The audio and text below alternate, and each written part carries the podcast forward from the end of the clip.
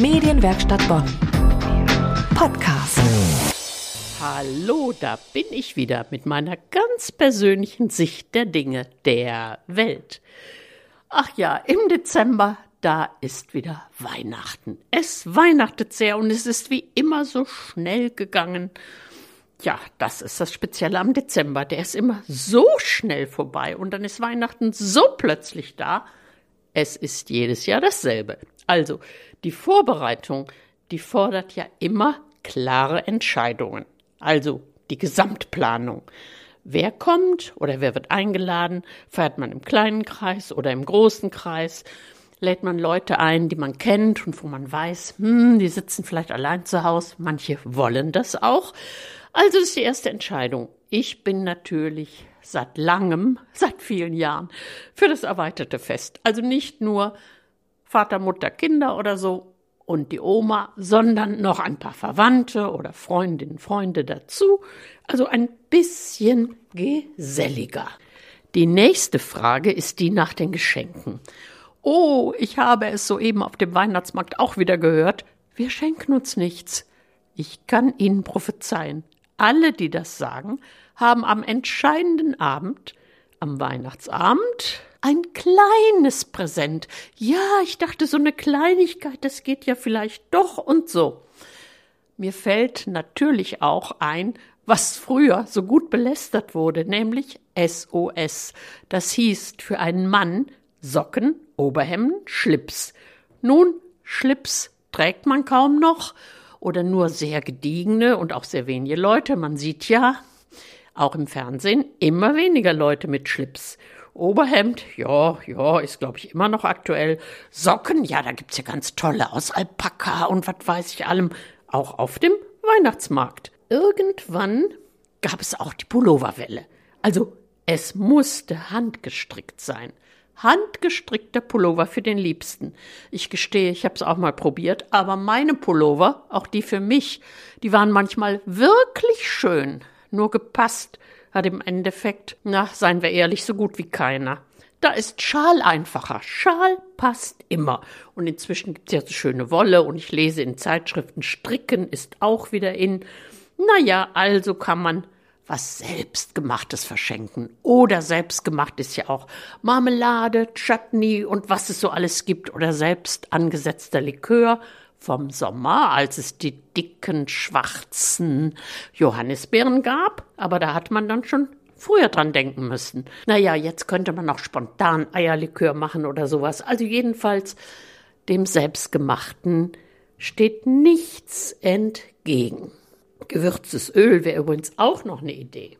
Und natürlich selbstgebackenes. Das geht ja immer. Es müssen nicht die Weihnachtsplätzchen sein, kann auch irgendwas Dauerhaftes sein äh, Kletzenbrot, also Brot mit ganz vielen Trockenfrüchten oder so. Ich verschenke allerdings traditionsgemäß in jedem Jahr Kalender. Historische Schiffsplakate für meinen Mann, einen Schachkalender für meinen Sohn und immer wieder den schönen Janosch-Kalender. Ich gestehe es, den schenke ich mir selbst, den gönne ich mir. Und als ich in diesem Jahr bei dem Schachversand angerufen habe, da sagte die nette Frau schon, ach ja, aus Bonn, Sie möchten wieder den Schachkalender? Ja, wie jedes Jahr. Das ist doch mal nett. Kommen wir zum Baum. Schmuck oder nicht Schmuck, beziehungsweise zuerst mal Baum oder nicht Baum und dann welcher Schmuck. Traditionell und jedes Jahr derselbe. Ich hatte mal Glaskugeln, die fand ich so toll. Das war so wie Seifenblasen, fand ich. Und dann echte Kerzen, aber, aber ich glaube, echte Kerzen, das macht kaum noch jemand. Denn es ist ja schon gefährlich. Wobei ich sagen muss, wir hatten immer ein kleines Eimerchen mit Wasser neben dem Baum stehen. Das war die Rückversicherung, haben wir aber nie, nie gebraucht. Und bevor ich mich jetzt weiter verliere in irgendwelchen Planungen, alten oder neuen, das sage ich einfach, folgen Sie Ihrer eigenen Tradition oder schaffen Sie einfach eine neue. Jedenfalls fröhliches Fest und schönes Feiern. Erikas Welt und lecker. Haben Sie schon mal einen ganzen Ochsenschwanz gesehen, geschweige denn ihn verarbeitet, zur Suppe. Nun, in unserer Familie, da gibt es seit Jahren klare Ochsenschwanzsuppe. Das heißt, ich habe die mal irgendwann eingeführt nach einem sehr alten Rezept, klassisch, wunderbar klar. Man kann auch dazu sagen, Consommé Oxtail Claire oder was auch immer. Ich sage einfach klare Ochsenschwanzsuppe. Also inzwischen muss man den vorbestellen. Den gibt es so selten beim Metzger. Und als ich meinem Mann erzählt habe, kannte ich ihn noch nicht so lange, ich brauche mal einen Ochsenschwanz, äh, wer hat den denn noch?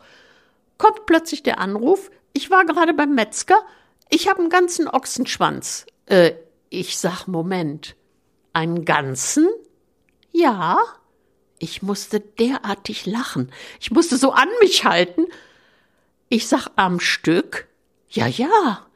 Dann geh noch mal zum Metzger und sag, er möge den Ochsenschwanz in Stücke hauen.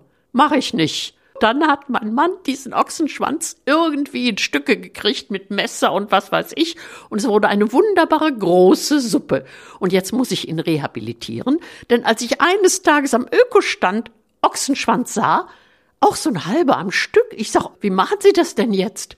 Ja, sagt die Metzgerin, fühlt die Knorpelstücke ab und hat mit dem Messer die kleinen Stücke abgetrennt. Also, so geht es auch mit dem Ochsenschwanz. Und die Suppe, die geht so, dass Sie die Stücke schön in Butter anbraten, schön braun werden lassen, dann Gemüse dazu, Möhren, Sellerie, Lauch und ein bisschen Thymian nachher. Aber das ganz genaue kommt wie immer beim Podcast dann wird mit Wein aufgegossen, mit Weißwein. Sagen wir mal, wenn Sie eine halbe Flasche Weißwein auf ein Kilo äh, Ochsenschwanz, kleine und große Stücke gemischt, wenn Sie da eine halbe Flasche Weißwein nehmen und dann zwei Flaschen Wasser. Mit Salz muss man vorsichtig sein und dann schön langsam köcheln. Es ist eine einfach zu machende Suppe, aber sie ist zeitaufwendig, weil Sie die ein paar Stunden köcheln lassen müssen, bis das Fleisch von selber von den Knochen fällt. Also probieren Sie es mal. Eine wunderschöne, klare Ochsenschwanzsuppe eignet sich auch als Vorsuppe für ein Weihnachtsmenü oder für jedes andere tolle Menü, denn die Suppe lässt sich auch hervorragend einfrieren und büßt nichts von ihrer Qualität ein. Also lassen Sie es sich gut schmecken. Probieren Sie Oxtail Claire. Medienwerkstatt Bonn. Mehr Beiträge auf medienwerkstattbonn.de.